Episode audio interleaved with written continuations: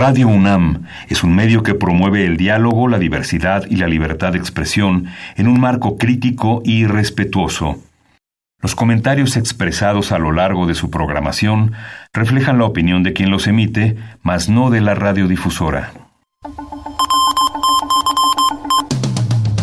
Intermedios. Medios. Los medios son más que el cuarto poder. Los medios son más que el cuarto poder. Intermedios, con Tania Rodríguez y Juan Manuel Valero. Tania Rodríguez y Juan Manuel Valero. Intermedios. Fábrica inigualable de héroes y villanos.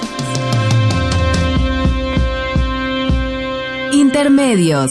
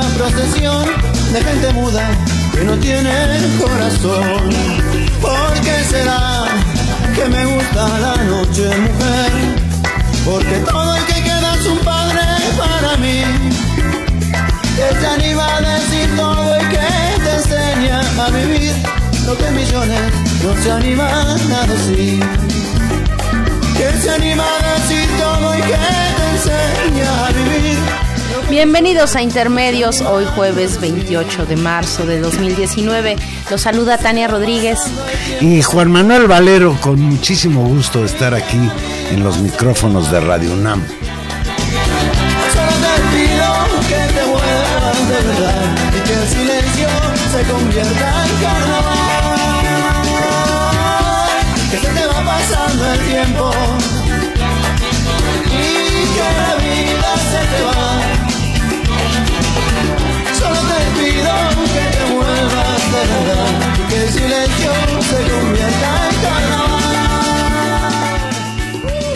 Ay, carnaval, carnaval toda la vida. ¿Cómo nos gustan Ojalá los pudiéramos, ojalá pudiéramos vivir en carnaval toda la vida.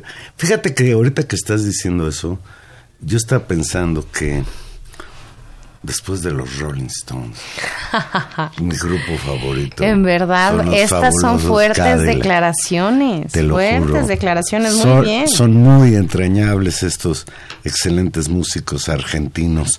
Pues Tania, anda bravo el volcán Popocatépetl. Hoy a las 6.30 de la mañana, a 6.50 horas, 51 minutos de la mañana, hizo una fuerte explosión, provocó una columna de humo de 2.5 kilómetros de altura, moderada ceniza que se dispersó hacia el sureste. A los que les pegó la ceniza fue a los municipios colindantes del estado de Morelos, pues esto provocó que el Centro Nacional de Desastres, el CENAPRED, informara que con base en el análisis de la información disponible, el Comité Científico Asesor del Volcán recomendó cambiar la fase del semáforo de alerta volcánica de amarillo fase 2 a amarillo fase 3, lo cual ya constituye una medida preventiva ante los cambios observados. Escuchaba yo en algún noticiario de camino para acá que pues lo que se recomienda es mantener las rutas de evacuación despejadas. Parece que hay problemas, hay poblaciones en las que tienen muchos problemas esas vías de escape que son importantísimas, sobre todo para los poblados de Puebla, el Estado de México o Morelos, que están muy, muy cercanos a las faldas del volcán.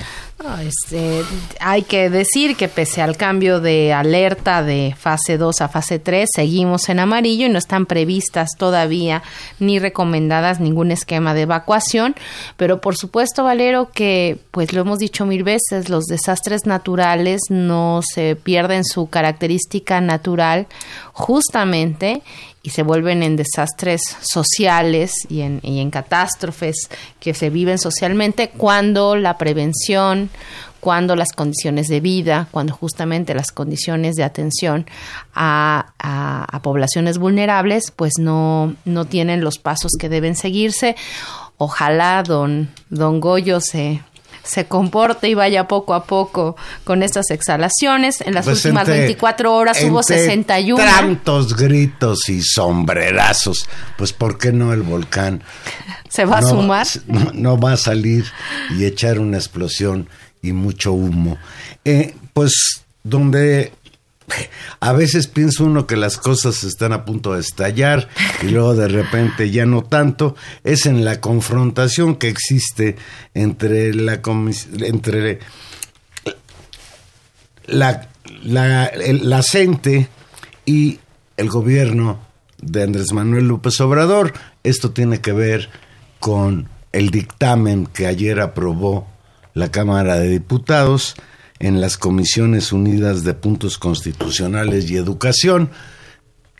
Esta aprobación de este dictamen que parecía le iba a dar celeridad a la posibilidad de que hoy por la mañana la Cámara de Diputados, el Pleno de la Cámara de Diputados, se reuniera para discutir ese dictamen y en su caso aprobarlo, pues se tuvo que suspender, porque se mantiene, o se mantenía esta, hasta esta tarde el cerco que ya tiene una semana que han montado los trabajadores, sobre todo de la sección 22 de la Coordinadora Nacional de Trabajadores de la Educación.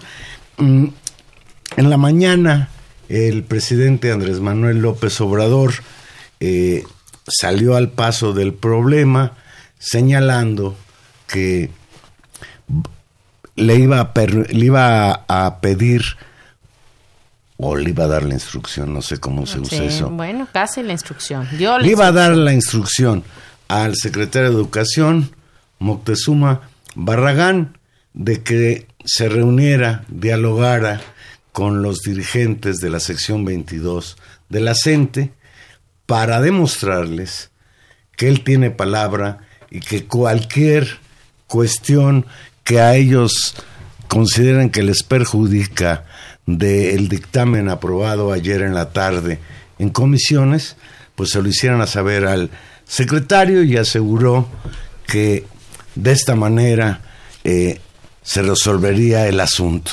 Digo que uno ya no sabe porque un día la gente dice que sí va a permitir que el que se lleve a cabo la reunión de la Cámara de Diputados y al otro día vuelven a decidir. Hay mucha desconfianza de los de los trabajadores, de los maestros, de la gente, de que les vayan a hacer una canallada como se las hizo Peña Nieto con este, con la reforma que ahora se pretende derogar. Así es. Juan Manuel, bueno, pues según las últimas informaciones, el plantón se ha ido levantando. Hubo una larga reunión, como, Cinco horas como tú mencionas, el con el secretario de Educación Pública y se informa que se empiezan a desalojar algunos de estos campamentos y se retirarán, me imagino, también a discutir las condiciones eh, pues que se les ofrecieron y a discutirlos y someterlos a consulta. Eh, es importante señalar también que eh, de acuerdo a las negociaciones que la propios diputados tuvieron, el, el presidente de la Cámara, Porfirio Muñoz Ledo, llamó a sesión del Pleno hasta el próximo martes, Juan Manuel. Así que también pues entiende que, que la gente levante el plantón y ojalá haya vistas de salir de una discusión que es muy importante, muy importante para el país, es muy por la, por la discusión educativa, es muy importante para el gobierno en términos pues justamente de pues de una promesa de campaña muy clara de Andrés Manuel López Obrador de derogar la reforma educativa de un compromiso que se repitió en muchas ocasiones y que se vuelve un tema delicado en función justamente de la legitimidad de la palabra empeñada y de las discusiones que se pueden hacer al respecto un tema que se juega en los detalles no simplemente es Pues la mira. derogación de la otra ley sino las condiciones en las que va a quedar no solamente la el texto constitucional, sino todo el cúmulo de eh, reglamentos y leyes secundarias que finalmente van a normar, esperemos, con, con mayor eh, tranquilidad y con el acuerdo de todos los actores involucrados, la, el desarrollo de las tareas docentes en la educación pública. ¿no? El texto constitucional no puede quedar saturado y es una de las cosas que incluso los propios profesores han dicho, normando excesivamente las condiciones de trabajo de los maestros eh, de una manera pues eh, sobrecargada en el texto constitucional. Pues hoy en la mañana, en conferencia de prensa, el presidente Andrés Manuel López Obrador rechazó la venta de plazas y el trafique de nómina. Creo que ahí se centra uno de los puntos cardinales de la confrontación. En quién decide, es decir, quién tiene la rectoría sobre la educación en México, la decisión sobre las plazas y la nómina. Leo textual, no queremos venta de plazas ni trafiques con la nómina, eso no, corrupción no, no se permite a nadie, aunque sean los más radicales o extremistas de izquierda o de derecha. López Obrador agregó que dio instrucciones a los secretarios de Educación, al secretario de Educación Esteban Moctezuma y a la secretaria de Gobernación Olga Sánchez para escuchar, dar información y todas las facilidades a las organizaciones magisteriales para conocer las propuestas de reforma y particularmente demostrarles que no va a haber evaluaciones punitivas.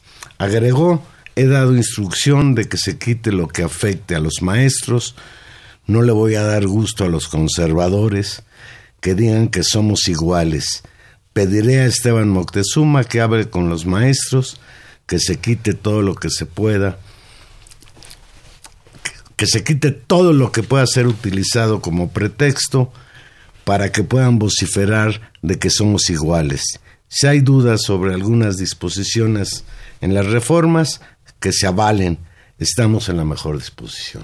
Así dijo que no hay excusas, que se quite todo, que se dialogue, que se aclaren las dudas y eso pues esperemos habrá pues con esta determinación y una instrucción tan clara pues del presidente de la República, ojalá que eh, la mesa de diálogo hoy haya avanzado. Lo que llama la atención y, y- no deja de sorprender es que tenga que ser así, que tenga que decir desde una mañanera que se atienda a los profesores y que se quite lo que lo que estaba mal, cuando esa era uno de los ejes de la propuesta de campaña y cuando hay que decirlo, pues la primera propuesta la elabora justamente la presidencia de la República y llega a propuesta al, a la Cámara de Diputados.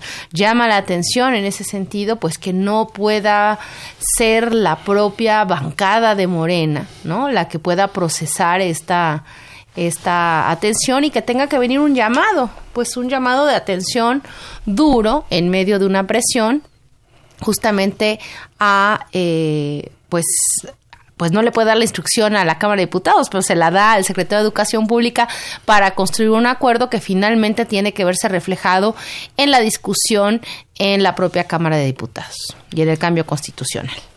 Bien, es importante, Tania, que nosotros subrayemos que no estamos para nada de acuerdo a quienes ante estas movilizaciones de la gente siempre recurren a la descalificación, al hinchamiento mediático.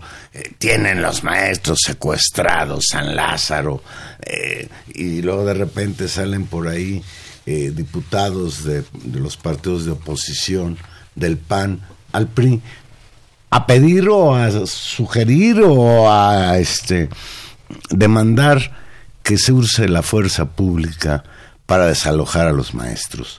lo cual me parece que es grave porque los maestros vienen de una afrenta, lo que fue la reforma eh, educativa de Peña Nieto, que más que una reforma educativa era una reforma laboral o es una reforma laboral, porque por desgracia para los maestros, en tanto no se apruebe esta reforma que impulsa el gobierno de López Obrador, pues la que sigue vigente es aquella, aquella que pues intentaba lastimar en términos de sus derechos laborales a los profesores con lo que se ha hallado en definir pues las evaluaciones punitivas. Así es, y bueno, pues esto ha sido también usado, tú puedes ver una, una fuerte campaña de los actores que durante justamente todo el proceso previo a la reforma educativa y posterior han hecho del magisterio en general y de la en su particular, pues como el enemigo público número uno al que se ha atacado y se ha señalado de manera muy, muy insistente, eh, ahora tratando de construir también una especie de choque de trenes entre el gobierno de López Obrador y la gente tratando de sacar cuentas y también ha sido usado sin duda por algunos actores eh, políticos pues para propiciar un, un mayor desgaste al gobierno. Entonces un tema, un tema que tiene muchos ángulos y para eso tenemos el enorme gusto de tener en la línea a Luis Hernández Navarro. Luis, muy buenas noches. Eh, buenas noches, qué gusto. Un gusto escucharte, Luis, coordinador. Mucho, gusto. Coordinador editorial del periódico La Jornada, un experto en la materia, en, la, en, el seguimiento a la lucha magisterial. Y Luis, pues como siempre, recurrimos a ti para entender este nuevo episodio. ¿Cómo ves las cosas? Mira, eh, yo creo que el punto de partida es que eh, el dictamen que fue votado en la Cámara de, Diputados, yo diría más o menos de mala manera, eh, recupera en lo esencial eh, la ley de Peña Nieto. O sea, formalmente se abroga esa legislación, pero la nueva legislación es eh, en lo sustantivo una continuidad de la anterior. Eh, tú dices, bueno, eso, eso dices tú, a lo mejor es que eh, eres muy radical.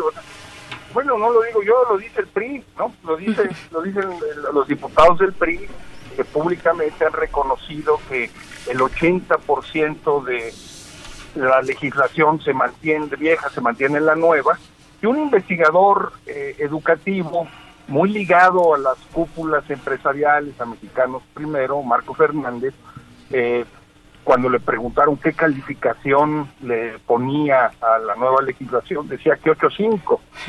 eh, o sea, hay una continuidad básica en varios puntos en, en lo particular, es que si quieren los podemos puntualizar. Los podemos ir puntualizando. Hay varios que uno fue, y eso ha sido la insistencia, tal vez el, el uno de las cosas más destacadas, el tema de las sanciones o lo punitivo de las evaluaciones y el problema de la eh, evaluación. Ah, no, mira, eh, eso eh, queda más o menos de lado. O sea, el problema no está ahí. El problema es que se condena al magisterio a un régimen laboral de excepción. Así de sencillo. O sea, los maestros son trabajadores al servicio del Estado y como trabajadores al servicio del Estado tienen una serie de derechos y una serie de obligaciones. Están, deberían depender del apartado verde del artículo 123. Eh, en lugar de eso, se les crea un régimen laboral de excepción que depende del artículo tercero. Una verdadera locura, porque el artículo tercero lo que debería hacer es simple y sencillamente normar el derecho social a la educación, no cuestiones laborales. Entonces, todo lo que tiene que ver con el ingreso, con la eh, promoción, con los estímulos, etcétera, etcétera, pues no se regula por el apartado B del 123. Oye, Luis, ¿y no se regula en la Constitución o no? No, se regula, eso se tiene que... Eh, eh, eso se regula en el apartado B del 123, ahí tendría que estar, pero ellos crean en el tercero ¿sí? una relación específica para que así sea y se hace depender ya después la regulación específica en una ley especial, es decir, se les se les condena un apartheid laboral, ¿no? Ustedes recordarán la lucha mucho tiempo, en tiempos de Jesús Reyes Heroles, cuando a los trabajadores universitarios les trataron de crear un apartado C dentro del ah, eh, eh, artículo 123, no pudieron hacerlo. Bueno, ahora lo quieren hacer con, con los maestros, ¿no? Entonces ese es, digamos, el primer punto eh, muy delicado, ¿no? Porque además todo esta, toda la lógica eh, eh, de eh, ese mecanismo de ingreso, promoción, etcétera, etcétera, está orientada a una definición que mantiene básicamente los términos de la definición de lo que es calidad educativa y de lo que ahora se habla de excelencia. El término de excelencia, ambos términos son en sentido estricto términos empresariales, no vienen del mundo de la pedagogía, y el, término de excelencia es una barbaridad, ¿no? Este, no lo digo yo, lo decía Pablo Latapí, que no se le puede acusar de, ser ningún ultra, ¿verdad? ¿No? El famoso pedagogo mexicano, asesor de varios secretarios de educación, él decía, eh, excelente significa prácticamente único y, no queremos una educación basada en eso, queremos una educación basada en eh, compartir con los demás y involucrar con los demás. Y la definición que se da de calidad de la educación es prácticamente la misma que hay. Es una definición que fue eh, incorporada eh, eh, en el último momento por Mario Delgado cuando fue senador del PRD en la legislación de Peña Nieto. Y pues, la definición es un verdadero galimatías, pero básicamente se entiende como una acumulación permanente y sostenida de los conocimientos por parte de los educandos y eso te lleva entonces a tener que medir eh, y a establecer el problema de la medición y ahí sí de la eh, eh, evaluación entendida en su acepción más más pobre más limitada precisamente como medición entonces ese sería un segundo gran problema digamos. Un tercer gran problema tiene que ver con los egresados de las normales públicas.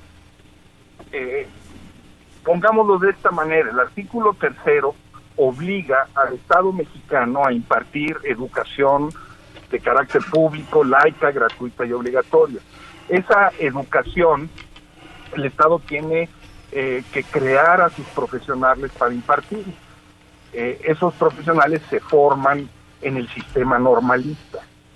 Eh, formalmente, en la redacción del nuevo tercero, se habla de que se fortalecerá el normalismo. Sin embargo, esto no es cierto.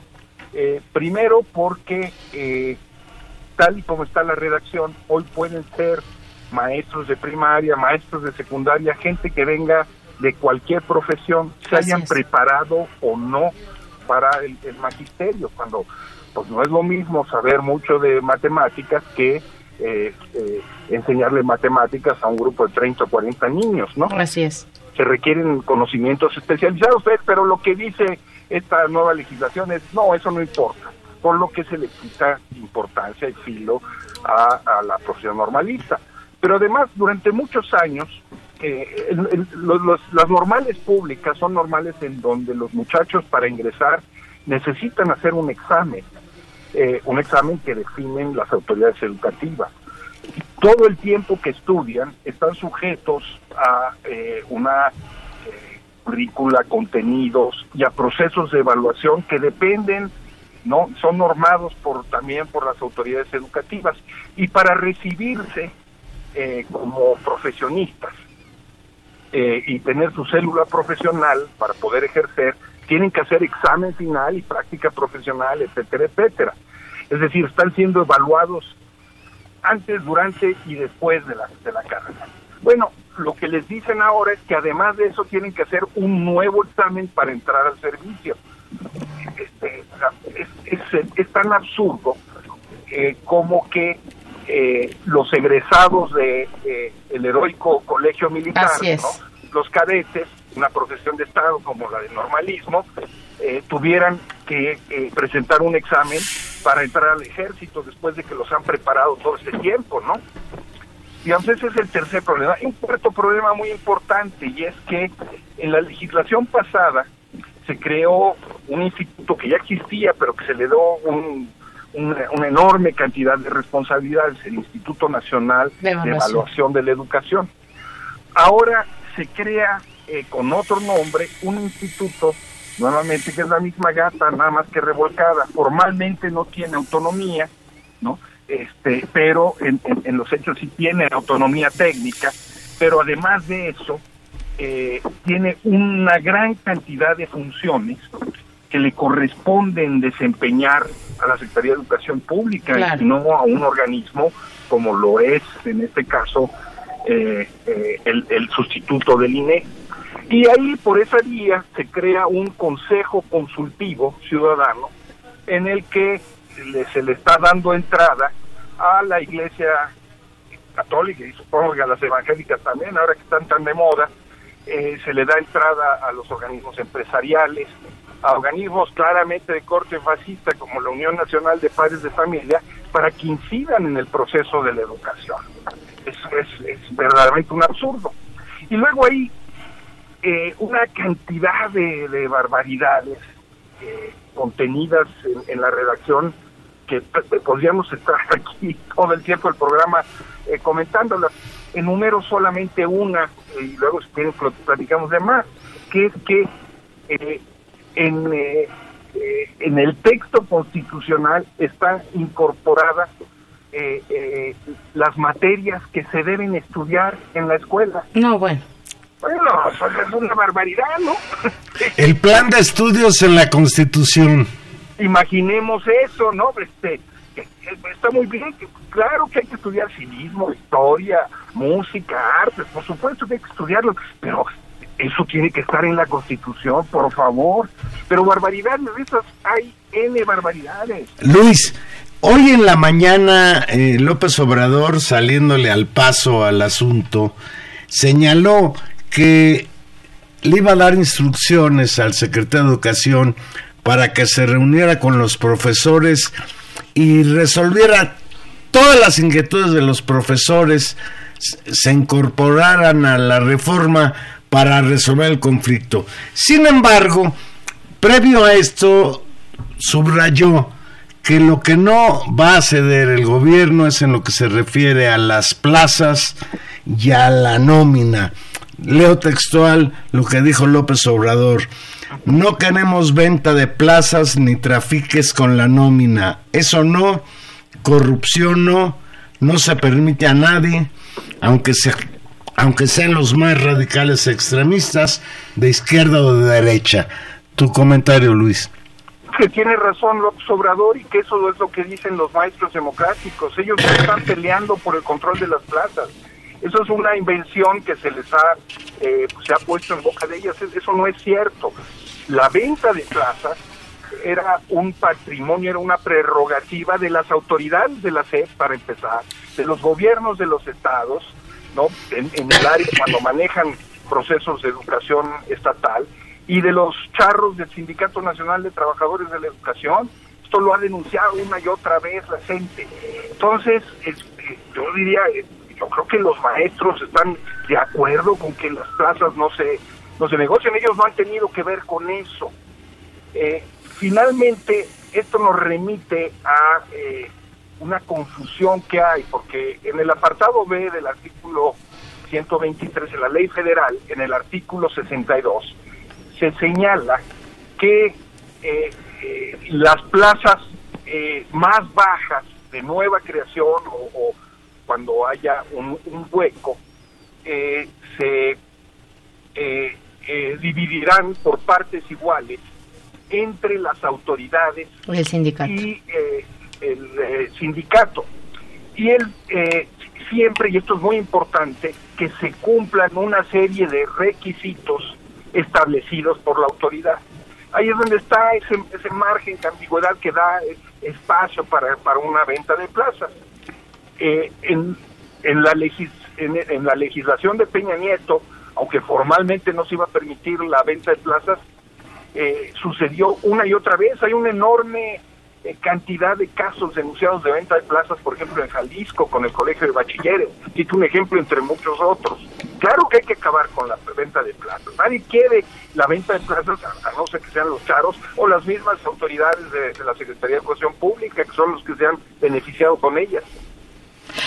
Luis, es, es muy interesante y lo comentábamos antes de, que tuviéramos el gusto de practicar contigo, eh, la lógica con lo que se ha dado la negociación. Nos has explicado eh, con, con mucha claridad cuáles son los puntos en tensión. Ahora te preguntaría sobre el proceso de negociación.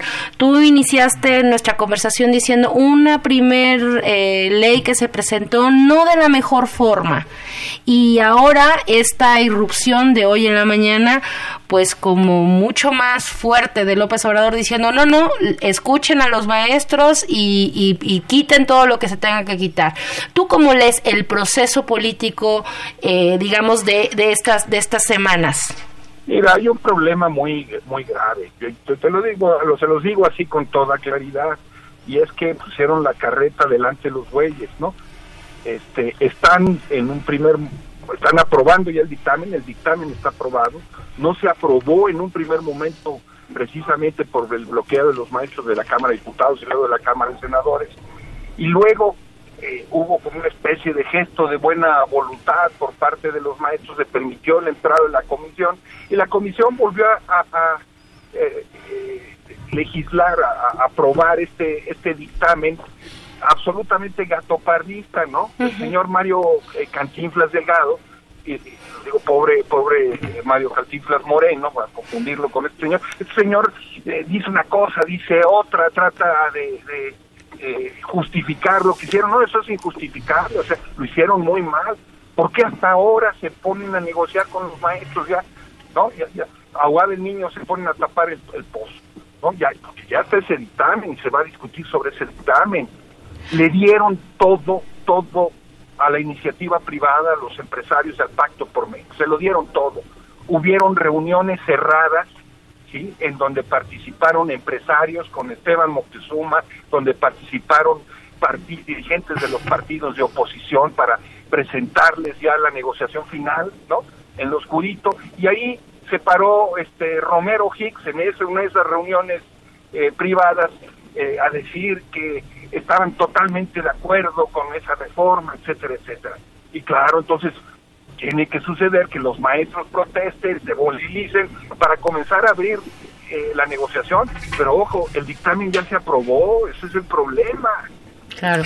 Luis, eh, si eventualmente eh, lo que hoy negoció Moctezuma con la dirección de la se cumple, significaría que se tendrá que cambiar el dictamen en muchos de sus tramos y a lo mejor esto implicaría que los que ahora se opondrían a ese nuevo dictamen son los partidos de oposición que parecen tan contentos de querer aprobar rápidamente la nueva reforma educativa. A ver, primero, la negociación fue fundamentalmente con la sección 22, no con la coordinadora. A ver, eso es interesante. ¿Por qué es la, la, sección 22 la que está al frente y no la coordinadora como un todo? Eh, porque eh, esa fue la lógica que adquirió la movilización en este momento. Michoacán viene de un gran proceso de desgaste. En Chiapas está a punto de estallar un paro indefinido. En Guerrero se han movilizado la, gente de la montaña de Guerrero y quien se movilizó fue a la Ciudad de México fue fundamentalmente Oaxaca, así ha sido siempre la dinámica de la coordinadora y eh, las eh, autoridades eh, gubernamentales han optado por tratar de negociar con ellos porque creen que pueden llegar a un acuerdo con algunos de ellos, ese es el problema, y eso no es cierto, ¿no? Eso es lo que ellos creen, y, y bueno, ya espero que se hayan dado cuenta que no es así. Entonces, lo, lo que dijeron los eh, quienes participaron en, esas, en esos diálogos es, bueno, nos escucharon, estuvimos cuatro horas, pero eso no quiere decir que, estemos de acuerdo ni que hayan incorporado nuestras demandas. Ahí es donde yo veo un, problema y lo digo así con toda claridad en cómo se llevó la negociación. La negociación eh, eh, cayó en manos de Esteban Moctezuma, que fue quien negoció con los partidos de oposición, etcétera, etcétera. Quienes saben de procesos parlamentarios eh, saben que una negociación de esta naturaleza implica eh, hablar y hacer concesiones en terrenos que van más allá del educativo, que escapan de las manos de Esteban Moctezuma.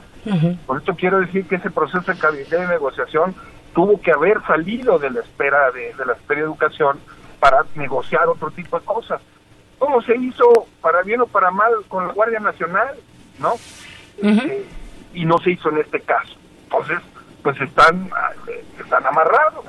Vamos a ver cómo, cómo, cómo avanzan las cosas.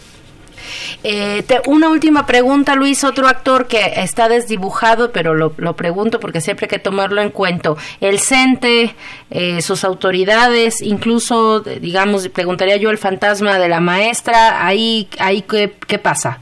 Mira, es interesantísimo, porque estamos hablando de dos expresiones adicionales, efectivamente. En el, en el CENTE eh, sucedió eh, una cosa muy eh, interesante que muestra, eh, pues otra vez, cómo hicieron mal las cosas.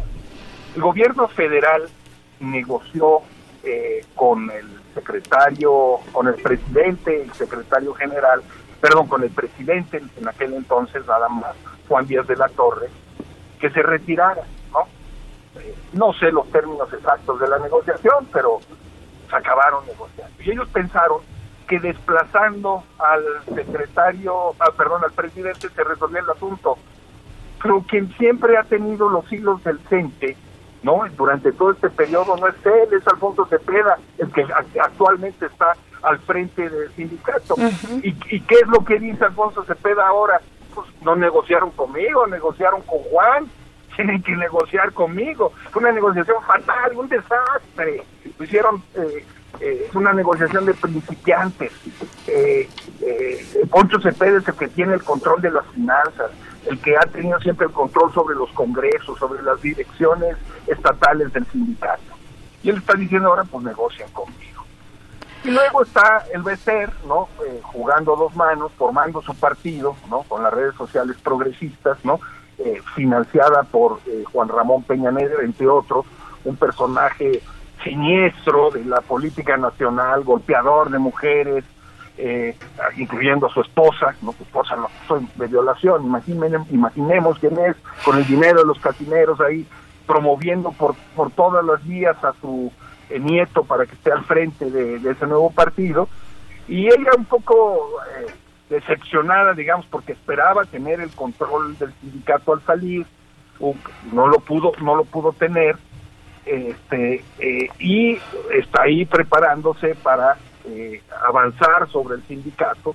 Tiene muy buenas relaciones con, con el gobierno federal buenísimas eh no no con personajes como Julio Scherer por ejemplo con Alfonso Romo etcétera etcétera este eh, y que eh, ella lo que dice en corto es que eh, en una en una contienda abierta quien tiene posibilidades de ganar es ella y que eh, después eh, dejaría el sindicato probablemente a gentes como Moisés Jiménez que fue dirigente de la sección 15 entonces todo eso se está moviendo ahí.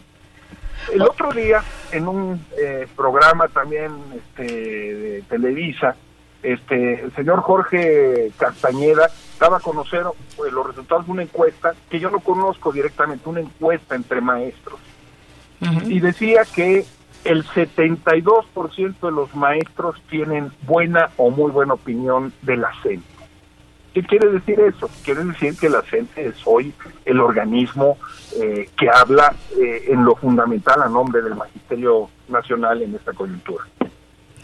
Pues una... Luis, Luis, por último, eh, Porfirio Muñoz Ledo, ante la imposibilidad de que hoy pudiera sesionar la Cámara de Diputados, citó a sesión para el próximo martes 2 de abril para poder discutir en el Pleno el dictamen de la reforma educativa. Eh, ¿Tu pronóstico?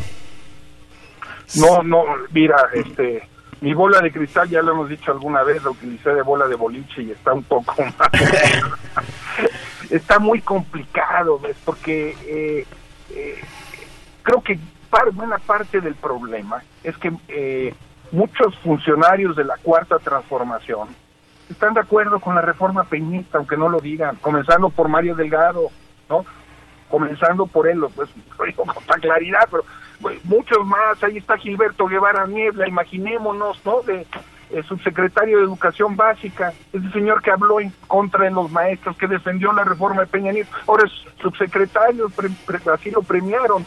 Entonces, parte del problema es que eh, el enemigo está dentro de las filas de la cuarta, de la 4T, ¿no? Y van a, jugarla para que, para que no haya acuerdo. Eh, veremos la reacción de los maestros. Lo que yo puedo eh, eh, vaticinar es lo siguiente con toda claridad. No va a haber cuarta transformación al margen de los maestros mexicanos.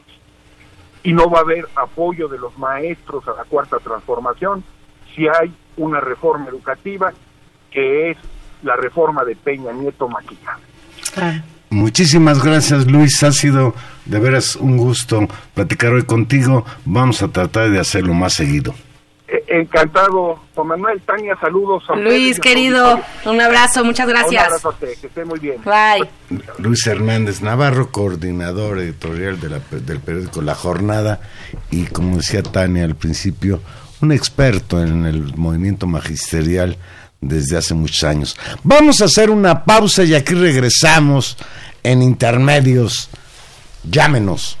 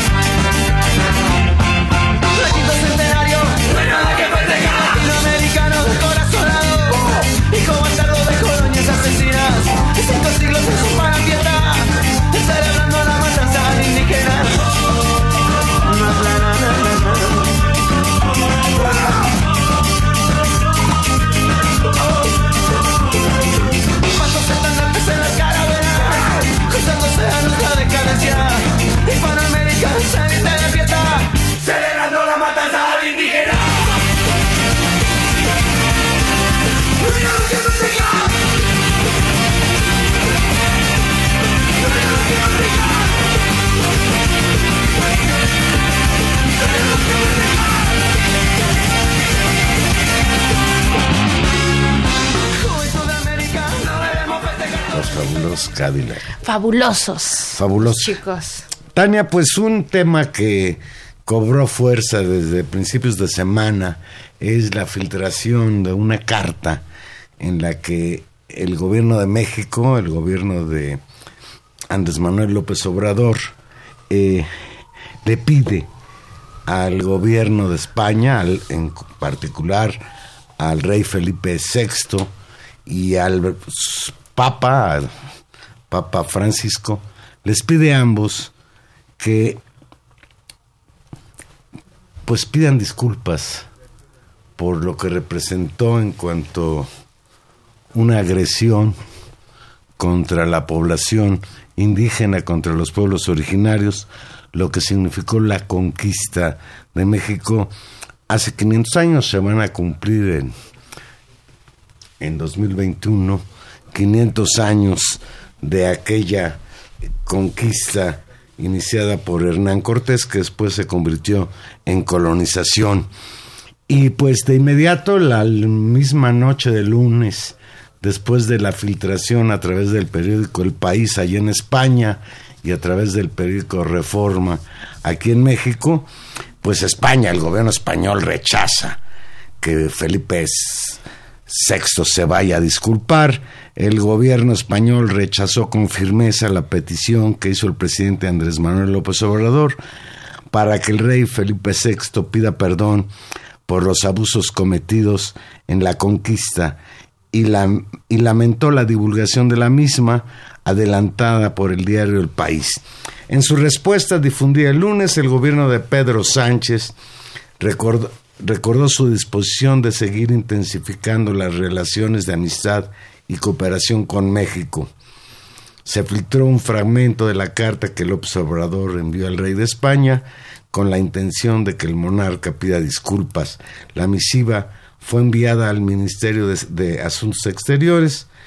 La llegada hace 500 años de los españoles a las actuales tierras mexicanas no puede juzgarse a la luz de consideraciones contemporáneas, aseguró el gobierno español, y leo textual al final de su planteamiento de rechazo a esta petición, nuestros pueblos hermanos han sabido siempre leer nuestro pasado, compartiendo sin ira y con una perspectiva constructiva como pueblos libres con una herencia común y una proyección extraordinaria. Esta ocurrencia de López Obrador ha generado polémica no solo allá en España, ya el gobierno español rechazó la petición, el rey no ha dicho esta boca es mía, tampoco el Papa ha hecho un pronunciamiento al respecto. Pero el Vaticano ya se pronunció. Bueno, el, el Vaticano lo que señaló que ya en 2015 Ya habían el Papa había pedido perdón por la conquista no en Bolivia. México en particular, sino en América Latina en general y esto lo hizo en Bolivia. En Bolivia. ¿Cómo ves esto, Tania? A mí me parece in- interesantísimo, interesantísimo eh, la discusión y creo que tendríamos que ir descartando, digamos, de la que hay muchas cosas revueltas aquí. Primera cosa, eh, la carta, lo que la, es decir, nos enteramos de esto por una filtración en el diario El País, una filtración que si uno se lo piensa detenidamente sería realmente un gazapo gigantesco que hubiera sido de parte del gobierno mexicano. Esta Pues, sabe, filtración porque luego, luego, eh, a través de un video en el que apareció incluso López Obrador con su esposa, ahora lo acusan de que la que se le ocurrió pedirle esto al rey de España es a la esposa. No, bueno. Sí, pero el Eh, gobierno pero me parece- reconoce que hay la petición. Claro. Lo que señala es que el haber publicado incluso fragmentada esa carta, pues fue una canallada. Y hoy mismo en la conferencia de prensa de la mañana, López Obrador dijo que no van a dar a conocer esta carta hasta que se serenen las arreglen cosas. las cosas. Entonces, primera cosa, me parece que hubiera sido un gazapo enorme que hubiera filtración hubiera ocurrido de parte del gobierno mexicano y me parece, en todo caso, que eh, esta, este proceso se descarriló desde la- del ámbito delicado de la diplomacia y de las negociaciones, pues por la filtración que hizo el diario El País, ¿no? O sea, uno podría ahí a tener hipótesis con respecto de a quién le podría interesar descarrilar el asunto. Me parece bien. Segundo, esta lógica desmonta algo que también ha ocurrido en las redes sociales, que es que este tema está ahí como especie de cortina de humo para no discutir otra cosa. Me parece que es un error porque tiene que ver con una, con una filtración. El video del que tú hablas eh, se hizo a bote pronto, de hecho el, presidente tuvo que canc- canceló una cosa previamente acordada para grabar ese video que eh, trata de explicar de qué se trata. Eh, tercera cosa de lo que se trataría, y, y fíjate el tiempo con el que se está tratando un, un tema tan delicado, se pensaba que esto pudiera ocurrir en 2021. Sí, en los 2021, en el 500 marco años. de 200 años de independencia, ¿no? De 200 años de independencia de México y que sirviera como un mecanismo de eh, repaso histórico que abonara, y así lo llaman, a una especie de año de la reconciliación y que sería una reconciliación histórica no solo con España, sino con la historia de nuestro país y también en términos internos.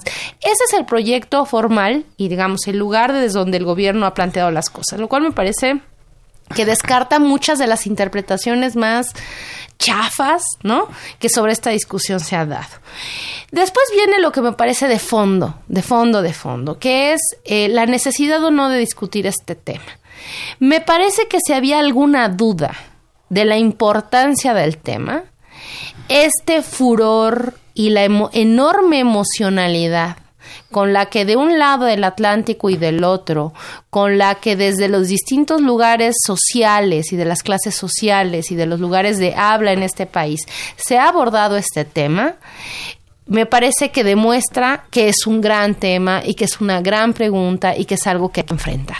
Sí, yo creo que, por ejemplo, fue sintomático, independientemente de otras consideraciones, que la respuesta haya expresado en muchos términos racismo. Como una diferenciación, nosotros somos mexicanos, mestizos o criollos, que ya no tenemos que ver mucho con esos pueblos originarios. Yo, eh, en- de alguna manera, pues he encontrado reacciones en las redes sociales que hablan de una peligrosa este, pues, tentación de los mexicanos hacia eh, posiciones muy, muy reaccionarias. Y en España, pues no se diga, han salido dos escritores, no, no. uno más bueno, no sé quién sea más famoso que el otro. Uno muy buen escritor, el otro no tanto. Eh, pues entretenido, entretenido y bestselero. Y diga- hablemos del primero, este señor que es español por, Decisión. por decisión propia, nació en Perú y era peruano y quiso ser presidente de Perú, pero ahora es súbdito del reino de, de, de España, porque España es un reino, es una anomalía en la historia, y Vargas Llosa sale a decirle a este señor López Obrador, mira manito, en lugar de andarle pi- pidiendo al rey que pida disculpas, ¿por qué no pides tú por la explotación, miseria y abandono en el que todavía viven en México millones de mexicanos. Lo que- lo que En es lo no cual tiene razón. No, no, no, tiene razón en que existen, esas cifras son reales.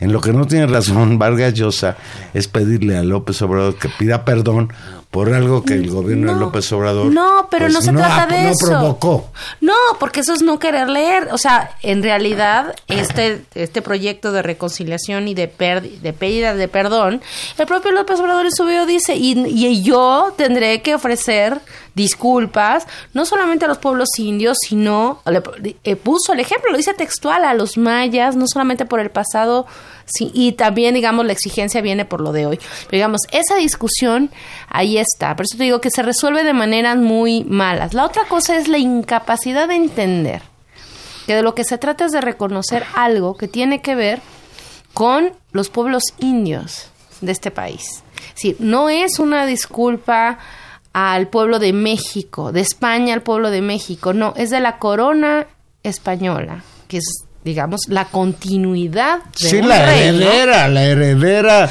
hacia una población que sufrió una conquista. Eso eh, me parece que es eh, muy escandaloso y muy sintomático que ni siquiera se pueda entender con tranquilidad, ¿no? Y que llame a tanta emotividad. Y además una emotividad, de, digamos, de las malas, ¿no? Beligerante, que inmediatamente sale a la defensiva. Sí, yo me asusté. Cuando simplemente podría, podría transitarse como se ha hecho en muchos otros países, en procesos de reconciliación histórica, donde se reconocen atropellos contra poblaciones específicas. ¿Cuál es el problema de reconocerlo? Y me parece que cuando uno se pregunta cuál es el problema de reconocerlo, lo que hace es, eh, y esta, esta imposibilidad de hacerlo con tranquilidad, es la actualidad del problema y de las tensiones que en términos de posiciones de clase, que en términos de posición de explotación, que en términos de posición de racismo, continúan hasta nuestros días y que es necesario discutirlo socialmente, ¿no? Es decir, hay, hay una esta herencia colonial que muy bien explicó el, el, gran maestro Aníbal Quijano, no se supera simplemente con la condición de independencia y que deriva en una serie de efectos subjetivos, culturales, políticos, geopolíticos, que se traducen en lo que él llamó la colonialidad. Y me parece que hoy más que nunca, y con esta discusión, es necesario discutir el asunto. Así que a mí me parece sí. eh, importante el tema, muy importante. Además, pues ahí está una asignatura pendiente de justicia en este sentido. Pero a ver, hay gente que dice, a ver, López Obrador está muy, muy este eh, duro con el rey de España, que, quiere que se disculpe por lo que pasó de 500 años. Y hoy, hoy, hoy, el señor Trump nos está eh, volviendo a agredir con el muro y la respuesta de López Obrador es que él es respetuoso de la postura del gobierno de Estados Unidos. Trump no quita el dedo del renglón, amenaza con cerrar la frontera con México.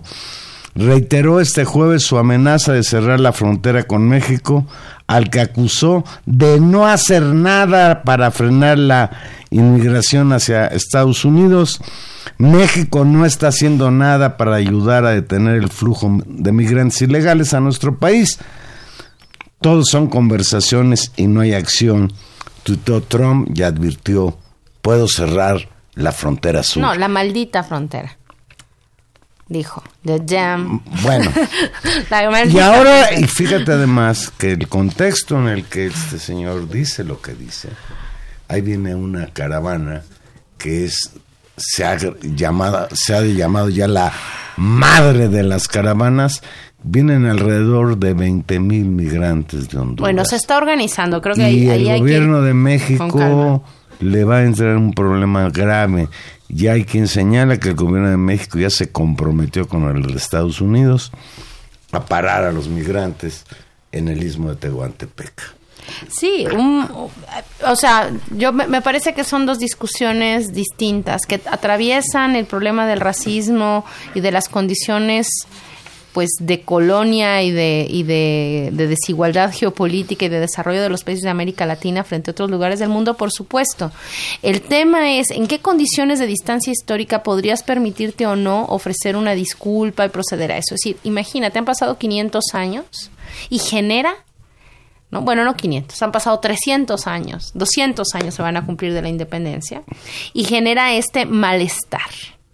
Bueno, ahora imaginemos, o sea, el tema con Trump no es un tema de ofrecer disculpas, es un problema actual, candente, en el cual tienes un actor absolutamente beligerante que lo que quiere es provocar, montar una. Bueno, no te- digamos, son, son dos escenarios de discusión absolutamente distintos que no pueden empalmarse.